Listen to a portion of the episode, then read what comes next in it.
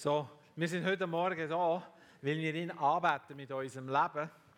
Und auch wenn es uns warm ums Herz ist, wie es in diesem Raum warm. Ah, ah Halleluja. So etwas Schönes. Da gehe ich nicht mehr weg, da bleibe ich. Das ist viel besser. Noch ein bisschen rutschen da. So, Halleluja. Genau, der Wind von seinem Geist, der weht heute Morgen. yep, ich darf mit euch heute Morgen das Kapitel 3 von der Ruth anschauen. Und ich kann euch sagen, als ich das vorbereitet habe, als ich es gelesen habe, schon wo wir die Kickoff-Sitzung hatten, alle zusammen, wo wir äh, so über die Ruth als Ganzes geredet haben, über das Buch, wir sind Tränen gekommen. Das hat mich so etwas von berührt. Und ich bin weder sentimental noch rührselig, noch irgend so etwas, sondern ich habe etwas gesehen in diesem Buch. In diesem Buch ist mir eine Botschaft entgegengekommen. Eine Botschaft entgegengekommen, wo ich, wo ich wie mit euch ein paar Gedanken dazu teilen möchte. Aber bevor ich das mache, möchte ich euch ein kurzes Video zeigen. So einfach einmal so ein bisschen Hintergrund und so ein bisschen Informationen zum Kapitel 3 von der Ruth.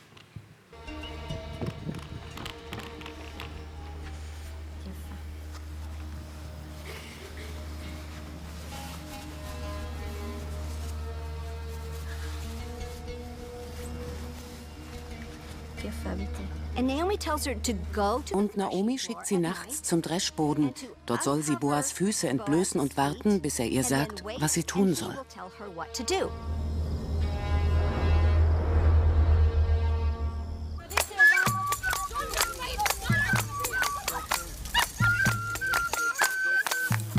Für Boas und seine Arbeiter war das Ende der Ernte eine Zeit des Feierns.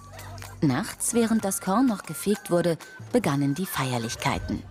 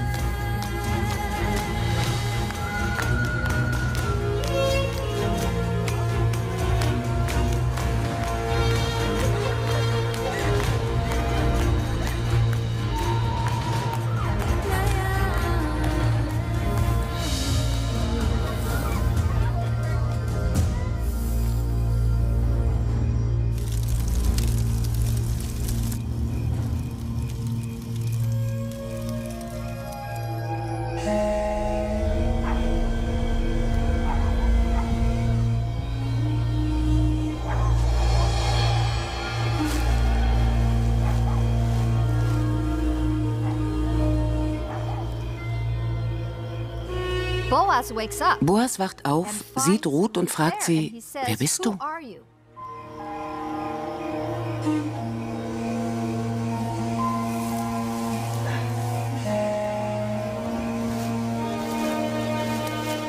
Miat. אני...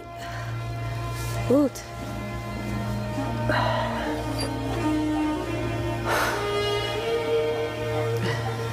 יברך אותך אלוהים. Und sie sagt, ich möchte, dass du mich unter deinen Flügel nimmst.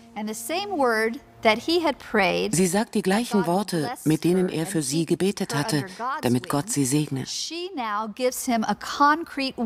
Jetzt kann er Gottes Willen erfüllen und sie in seinen Schutz nehmen und damit Naomis Familie helfen.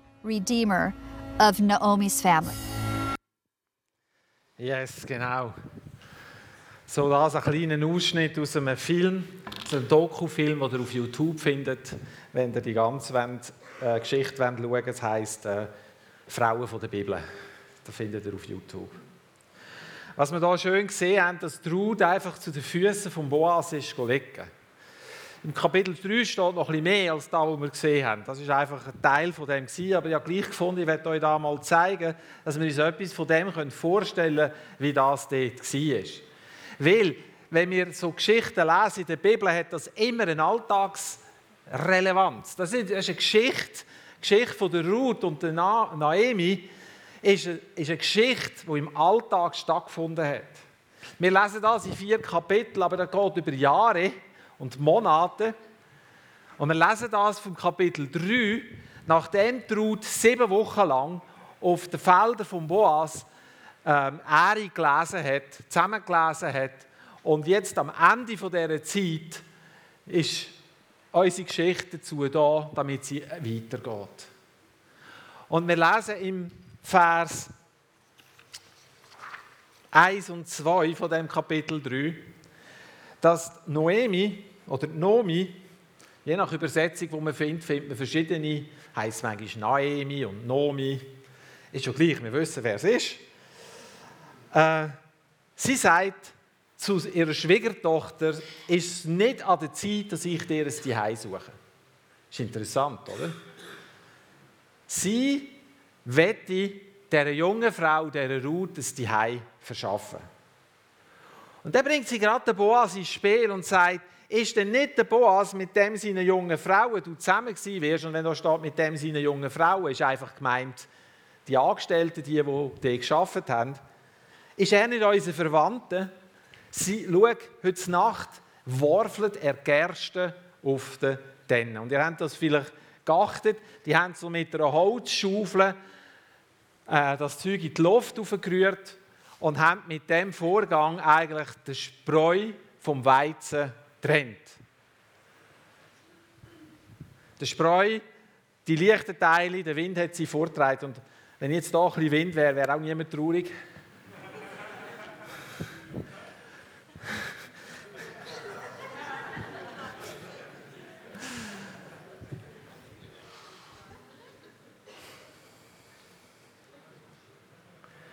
Und wenn wir das Sprichwort hören oder das Wort hören, der Spreu vom Weizen trennen, was kommt uns dort in den Sinn? Ich glaube, da geht es um viel mehr als einfach um Gerste, wo geworfelt wird, sagt man dem. Man rührt sie in die Luft und dann der Wind trägt die Spreu davon. Sondern es ist eigentlich ein Prozess und ein Vorgang, wo es darum geht, das Echte und vom Unechten, das Wertvolle von dem, was man nicht mehr brauchen kann, wie getrennt wird. Und das auf der Tenne. Also Tenne ist nicht irgendein Gebäude, sondern ist ein Platz an einem windigen Ort, ein harter Platz, wo man das gut machen kann und wo man gegen Wind steht und nachher bläst der Wind das Zeug fort. Ich finde das super. Und dass sie gefeiert haben, zeigt, hey, es war eine gute Erntezeit. Sie haben genug gehabt und sie haben das genossen miteinander. Ruth wird vorbereitet von der Nami, wird vorbereitet wenn die Nami sagt, du sollst dich auf die Tenne zum Boas legen. Wieso zum Boas? Boas heißt, ihm ist Kraft. Ich habe noch ein paar andere äh, Begriffe gefunden. Es heißt auch der sichere, der schnelle, der starke, der, der nichts erschüttern kann. Und der Boas ist der Löser vertraut und für das Problem der Nomi. Er ist der Löser. Und im Hebräischen wird für Löser das gleiche Wort gebraucht wie für Erlöser. Das gleiche Wort, wo in der Bibel steht und was heißt auch im Alten Testament.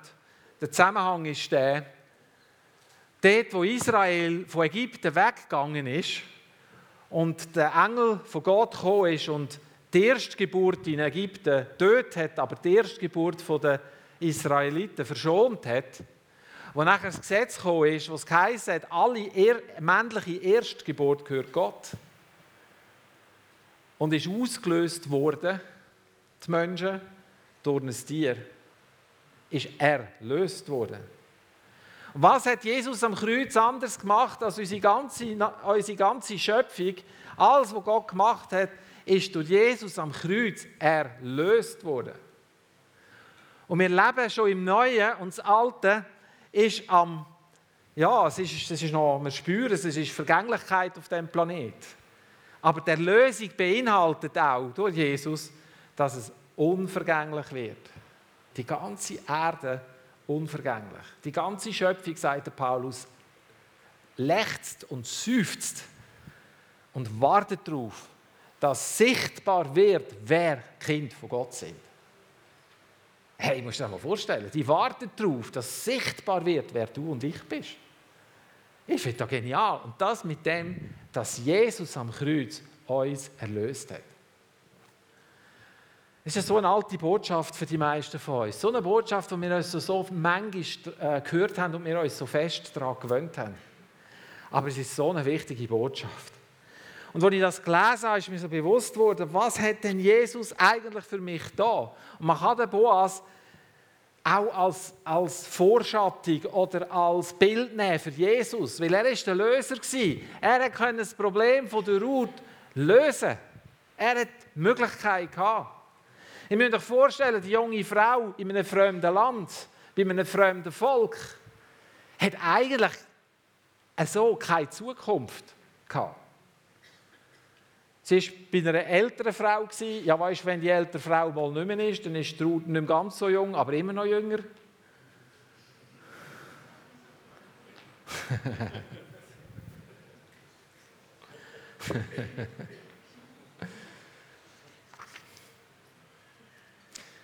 und Nami gibt der Ruth folgende Anweisung. Du sollst dich baden und salben und dir den Mantel umhängen und dann zur Tenne gehen und gib dich dem Mann nicht zu kennen, bis er fertig ist mit dem Essen und Trinken. Und wenn er sich schlafen lässt, sollst du dir den Ort merken, wo er sich niedergelegt hat. Dann gang hin, deck seine Füße auf, leg dich nieder und er wird dich wissen lassen, was zu tun ist. Naomi sagt, deck seine Füße auf, leg dich nieder und wart, bis er dich anspricht. Ich habe mir überlegt, wieso soll die junge Frau zuerst noch baden und sich salben, bevor das sie da macht. Es ist ja dunkel, es ist ja Nacht, man sieht ja gar nichts. das wäre meine Überlegung. Es muss doch Praxis sein irgendwie. Aber sie bereitet sich vor. Schaut, im Kapitel 2 lesen wir, dass Ruth Gunst gefunden hat beim Boas. Sie hat Gunst gefunden. Das heisst, sie hat eine Erfahrung gemacht mit dem Boas. Sie hat die Erfahrung gemacht, da ist einer, der kümmert sich um mich, dem bin ich nicht egal. Der gibt mir, was ich brauche, der beschützt mich. Der gibt mir die Erlaubnis, ich darf, darf sogar zwischen den Garben lesen. Er sagt seinen jungen Angestellten und den anderen, hey, ihr sollt sie nicht bedrängen, Ruth. Und er sagt sogar, gebt ihr zu essen und trinken, wenn sie Durst hat und Hunger hat. Also die Ruth hat eine Erfahrung gemacht mit dem Boas. Und sie bereitet sich vor, ihm zu begegnen. Sie bereitet sich vor, ihm zu begegnen.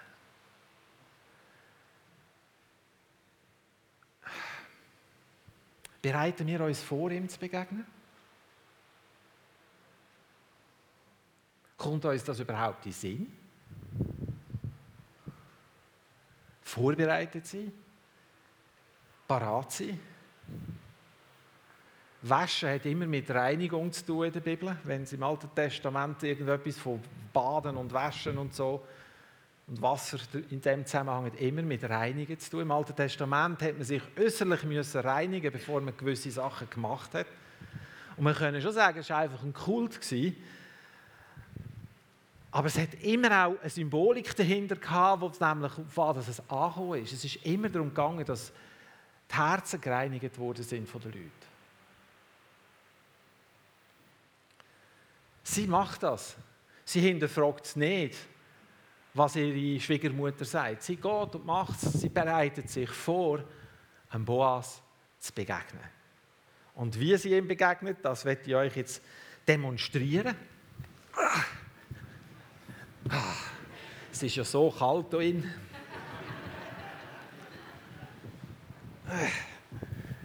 So. Also.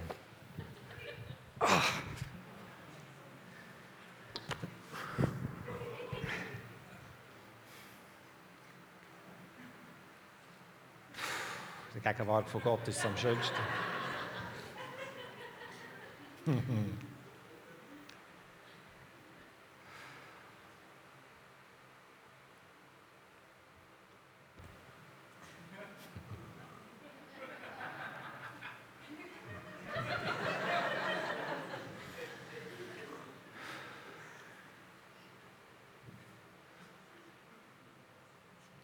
Es geht erst um 12 Uhr weiter.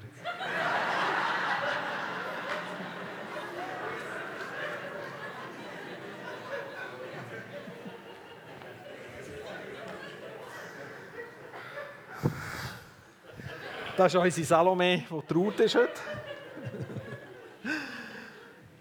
Traut liegt einfach an den Füßen oder auf der Seite, irgend so wie die. Sie, sie hat sich einen guten, guten Platz ausgewählt. Ehrlich. Was lernen wir aus dem? Es ist ein guter Platz an den Füßen von, von Jesus zu sein. Amen.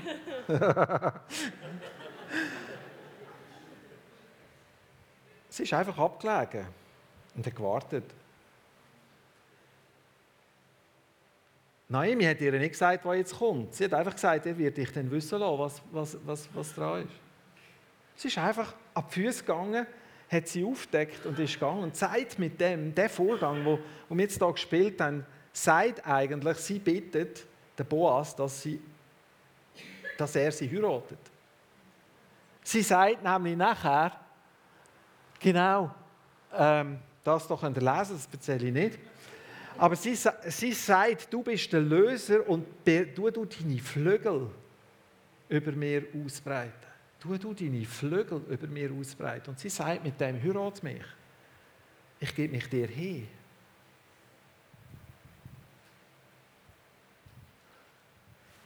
Ich habe extra eine junge Frau wählen für das.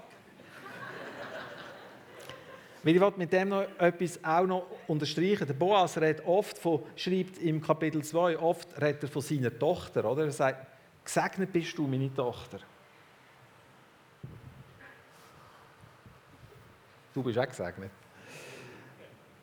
Und ich denke, der Altersunterschied war zwischen den beiden. Und was Ruth eigentlich gemacht hat, ist, dass sie dem Boas zu verstehen gegeben hat, dass sie das wünscht, dass er sie erlöst.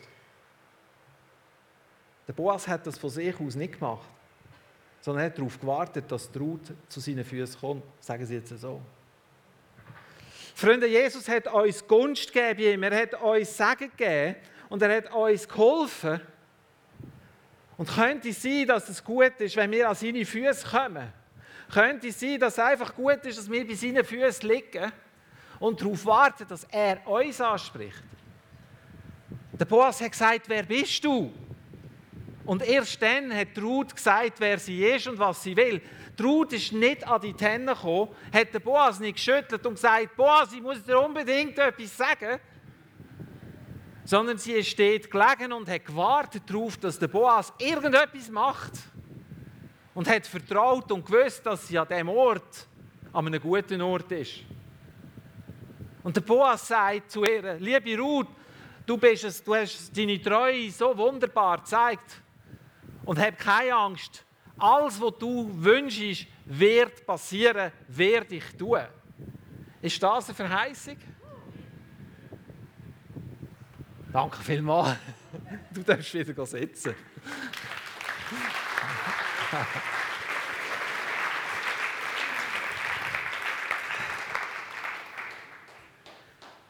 Der beste Platz für um Enttäuschungen und Frustrationen zu begegnen, ist zu seinen Füßen. Wann werden wir enttäuscht? Wenn wir eine Vorstellung haben von etwas, oder?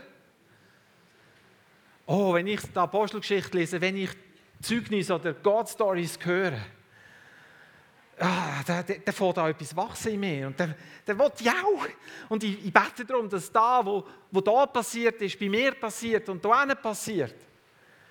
Oder nicht? Was passiert mit uns, wenn es nicht passiert? Was passiert mit uns, wenn das Wunder ein bisschen länger geht? Wenn sichtbar noch nicht sichtbar wird?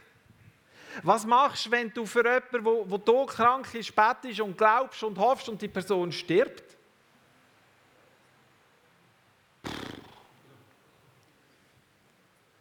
Ist Enttäuschung hilfreich um zu Jesus zu gehen?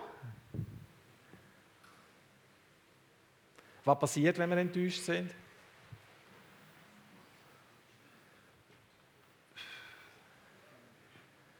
So das Mühe von äh, Distanz.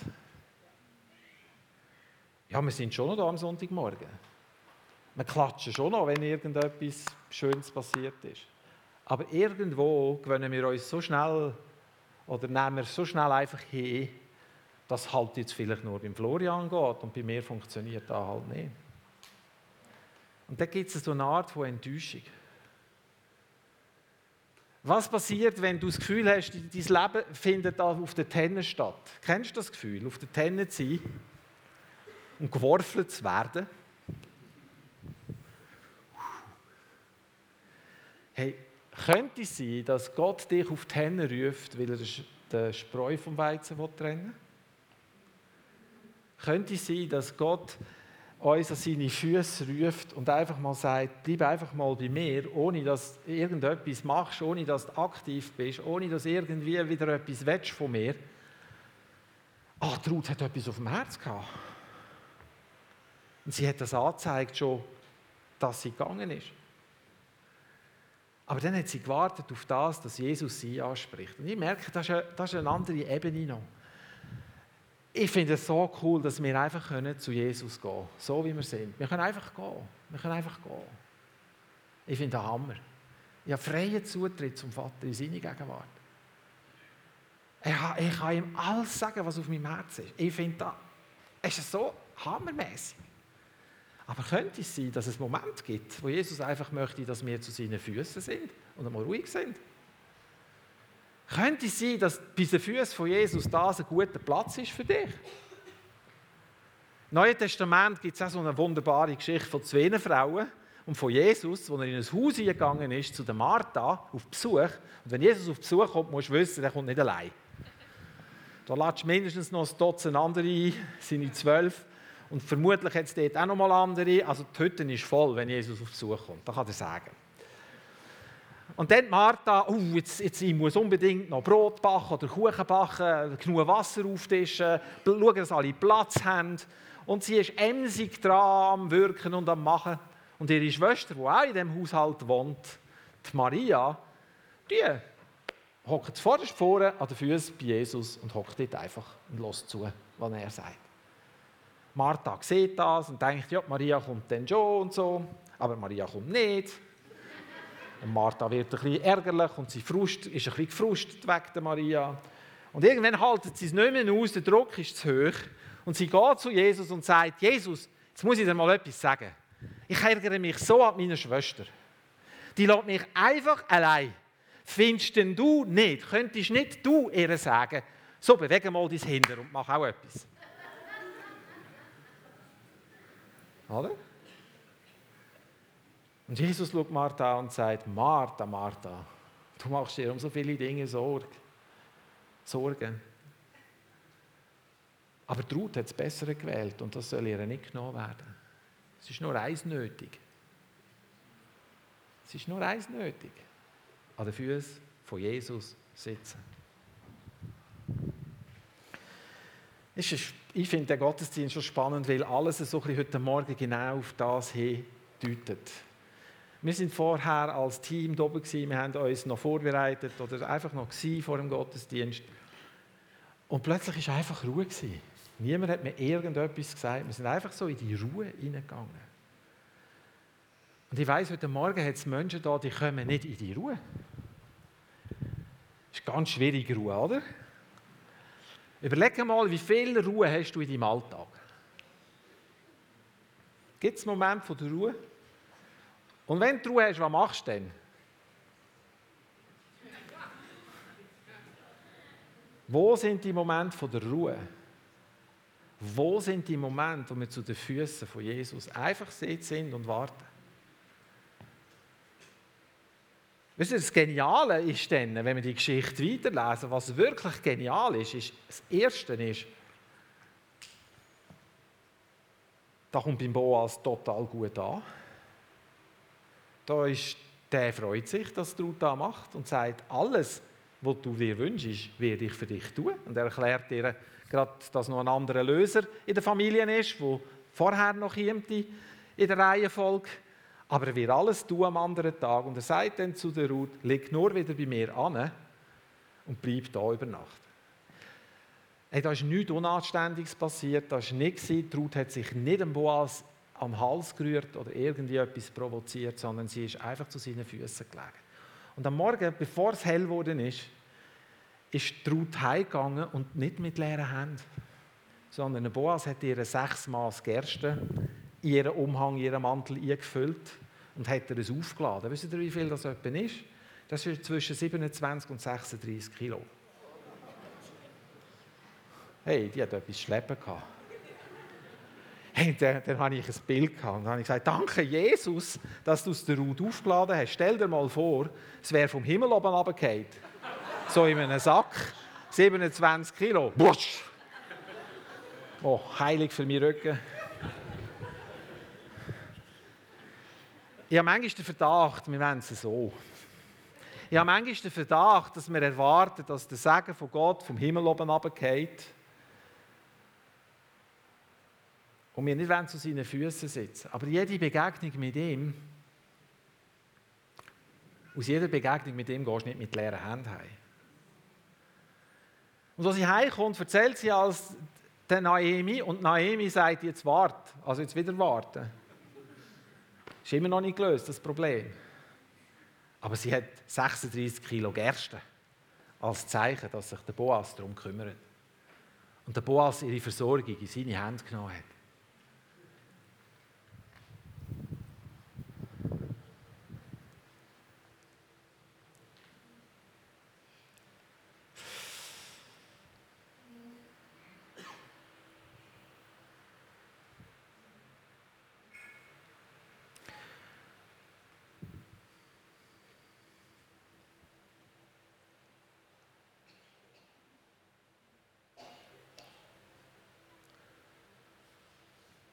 Wer von uns der Doppelte sagen? Yes, ich auch. Ich habe gerne beide Hände auf. Da.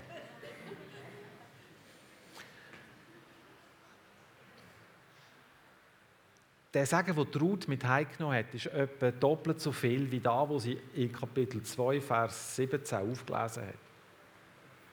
Also mit dem, was sie nichts gemacht hat, war, hat sie doppelt so viel Sagen mit heimgenommen, wie mit dem, was sie den ganzen Tag dafür geschafft hat.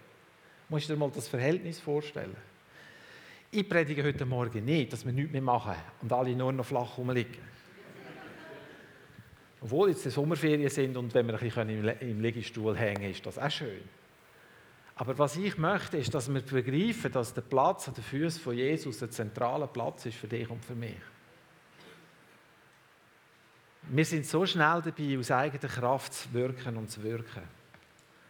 Und wir verstehen so schnell nicht mehr, was es heißt, einfach können an den Füßen von Jesus sitzen. Und jetzt komme ich wieder mit der Enttäuschung und den Frustrationen. Ich habe jetzt so eine Phase hinter mir, wo ich so ein bisschen müde war. So ein bisschen. Ich tue das gar nicht so beachten. Weil ich weiß einfach, wie da ist. Und dann, ja, ja, da geht wieder vorbei und dann tue ich das weg. Das ist überhaupt nicht schwierig für mich, einfach weiterzumachen, Kopf ab und durch. Aber es ist nicht das, was Gott für mich geplant hat. Und irgendwann habe ich gecheckt, dass das nicht von mir selber kommt, sondern durch die Sachen, die in meinem Leben, wo ich dran bin, in meinem Dienst, dass das von Leuten kommt zu mir und ich da Teile genommen habe, die gar nicht mehr sind. Und dann ist es relativ einfach gewesen, das wieder wegzutun und da ist Frische zurückgekehrt und nichts mehr von Müdigkeit und nichts mehr von, oh, bin ich froh, habe ich jetzt eine Sommerferien. Ich freue mich immer noch auf Ferien. Aber nicht, ich schleppe mich jetzt noch so durch und dann, sondern ich kann mich freuen jetzt auf Ferien und mit Energie in die Ferien hineingehen. Und dann habe ich gemeint, so, jetzt ist gut. Und dann hat mir Gott aber noch etwas gezeigt zu dem. Und da möchte ich euch teilhaben lassen, was passiert ist. Als ich gebetet habe, wenn ich gebetet habe, habe ich plötzlich, das ist ganz, das ist ganz interessant, ganz gespässig, ich bin wie in ein Bild hineingezogen worden. So, es hat mich wie reingezoomt oder reingezogen. Und ich war plötzlich an dem Ort, gewesen, im Garten Gethsemane, an dieser Nacht, wo Jesus mit seinen Jüngern da war, bevor er ans Kreuz gegangen ist. Wisst ihr, dort, was passiert ist, wo er zu seinen Jüngern gesagt hat, hey, betet mit mir noch eine Stunde. Und es ist wirklich für mich mega krass eingefahren, Weil ich habe, ich habe, ich habe, ich habe, ich habe es gespürt, ich habe den, Wind gespürt und ich bin, ich bin in einem geschlossenen Raum und ich habe den Abendwind gespürt. Und ich sage, ich bin wie, ich bin wie der gewesen. Und ich bin an den Jüngern vorbeigelaufen, die hier geschlafen haben, die haben mich nicht bemerkt. Und Jesus da vorne, war auf seinen Knien und er ist äh, und er hat gebetet und er, ich habe es nicht verstanden. Er hat Hebräisch geredet oder Aramäisch, keine Ahnung, irgend so etwas. Aber ich habe es nicht verstanden. Ich bin aber her, so von hinten, so schräg von hinten bin ich zu Jesus her und ich bin einfach da gestanden und habe geschaut. Und wo ich so schaue, fange ich an zu wahrnehmen und an zu spüren, den Schmerz, den er trägt. Der Schmerz, den er mit sich umschlägt. Der Schmerz, wo, wo, wo, wo er zu seinem Vater betet und sagt, wenn es möglich ist, lass den Kelch an mir vorbeigehen, aber nicht mein Wille, sondern dein Wille soll geschehen. Und ich war so dort und wenn ich so genau geschaut habe, habe ich so dunkle Flecken gesehen am Boden, in dem Sandboden, in dem, in dem Dreckboden und habe gesehen, da hat das sind Blutstropfen von Jesus, wo er schwitzt. Und ich war da und in diesem Bild habe ich angefangen zu schreien. Ich habe schreien. Ich habe zu flehen. Wir, sind, ich habe zu flehen in diesem Bild. Für Vergebung, für, für, für, für Heilung, für, für Wiederherstellung. Weil ich, ich, ich, ich habe es nicht mehr ausgehalten. Weil ich habe gemerkt, ich bin mit beteiligt an dem, was Jesus jetzt hier durchmacht. Und Jesus hat, hat aufgeschaut zu mir und er hat meine Hand genommen, er hat nichts gesagt zu mir, er hat einfach meine Hand genommen. Und in dem Moment, wo er meine Hand nimmt, spüre ich noch mehr den Schmerz. Auf der einen Seite, aber plötzlich ist es so ein, ein Frieden gekommen so einen Frieden. Und ich, ich bin einfach so in einen Frieden gefallen. Und mir ist bewusst worden, an dem Moment hat Jesus er hat mitgenommen als Kreuz. Und wisst ihr, der Hauptpunkt, den ich dort so geschrauen habe, war meine Enttäuschung und meine Frustrationen. Und zwar in Bezug zu dem, dass ich das, was äh, in der Apostelgeschichte steht, noch nicht so gesehen habe, wie es beschrieben ist. Und ich weiß, da gibt es noch viel mehr. Und ich darauf warte und darauf sehne, dass wir da erleben. Eine meiner Hauptbeschäftigungen hier im Haus ist, Menschen auf dem Weg in die Freiheit zu helfen. Wir ringen darum, wir ringen darum, dass Menschen frei werden, heil werden, geheilt werden, wiederhergestellt werden nach Geist, Seele und Liebe. Und zwar täglich ringen wir um da. Und um jeden Einzelnen, der kommt, ringen wir. Und jedes Mal, wenn etwas passiert, freuen wir uns von ganzem Herzen. Und wir jubeln und sehen und preisen unseren Gott. Aber da jetzt die anderen Situationen, wo ich es noch nicht gesehen habe. Das sind die anderen Situationen, wo ich merke, wo mein Herz beschweren. Wo ich bete und sage, Jesus,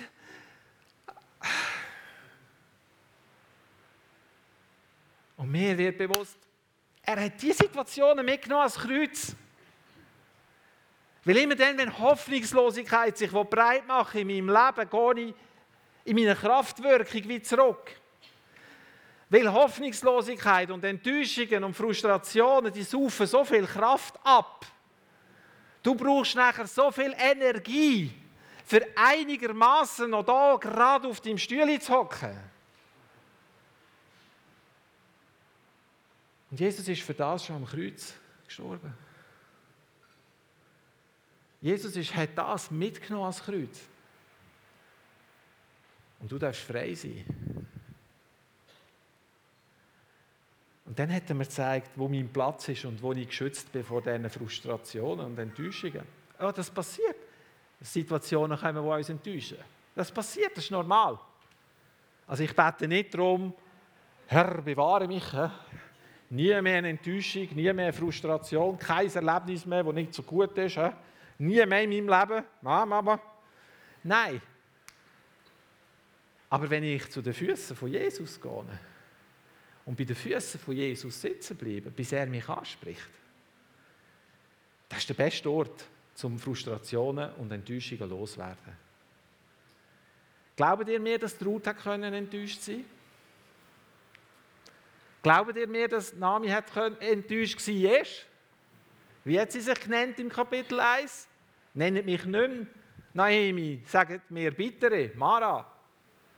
Weil der Herr hat mir alles genommen. Hm? Mal schauen, ob das stimmt, dass der Herr ihr alles genommen hat. Wir nehmen dort manchmal auch die falschen Schlüsse daraus, indem wir denken, Gott schickt uns Böse. Wenn wir so Stellen lesen, aber um da geht es gar nicht. Es geht darum, dass wir zu den Füßen von Jesus sitzen und dort bleiben. Und bei den Füßen von Jesus sitzen und dort bleiben. Bei den Füßen von Jesus sitzen und dort bleiben. Bei den Füßen von Jesus sitzen und dort bleiben. Bei den Füßen von Jesus sitzen und dort bleiben. Danke, Jesus, dass du mit mir heute durch den Alltag durchkommst und sagst, da, da, da, da, und bitte mach doch, dass ich keinen Stau habe und bitte den Chef und so und bitte, dass der heute krank ist, weil dann habe ich endlich mal das Büro für mich allein.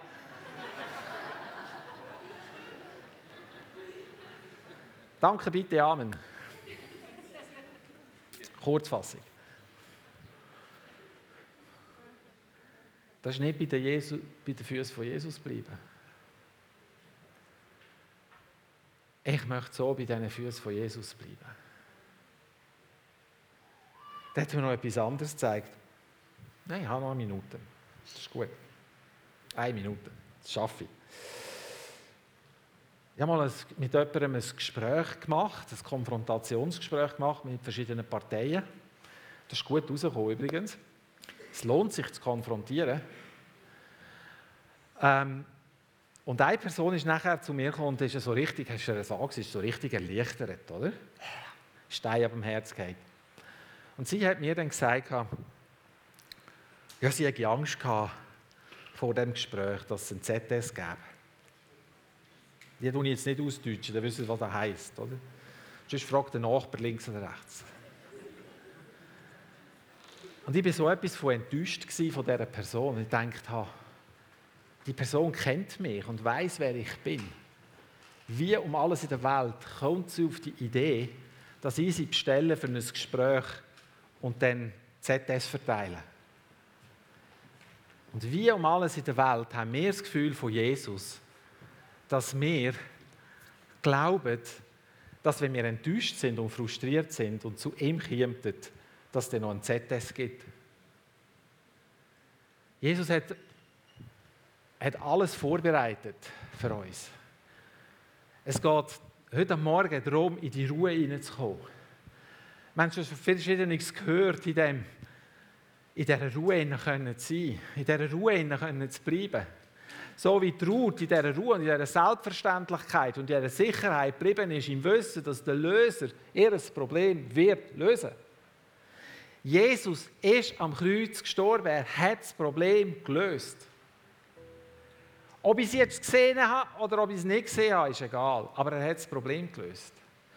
Und was wir jetzt machen als Anwendung heute Morgen ist, wir kommen in die Ruhe. Wir bleiben in der Ruhe. Und ich habe zu dem Zweck ähm, die Idee gehabt, dass wir jetzt einfach in die Ruhe gehen. Das ist wahnsinnig einfallsreich. Aber nehmen uns jetzt eine Zeit von der Ruhe. Wir nehmen uns jetzt einfach eine Zeit von der Ruhe. Danke, Jesus, dürfen wir zu deinen Füßen, in deine Ruhe kommen. Das ist der Ort, wo du uns möchtest haben, weil du mit uns willst reden und uns willst sagen, was zu tun ist und was du wirst tun. Du hast der Ruth gesagt, mach dir keine Sorgen. Mach dir keine Sorgen. Ich werde alles tun, worum du mich gebeten hast. Das sagt Jesus heute Morgen zu dir. Komm in seine Ruhe, zu seinen Füßen und bleib bei seinen Füßen so lange, bis er dich anspricht.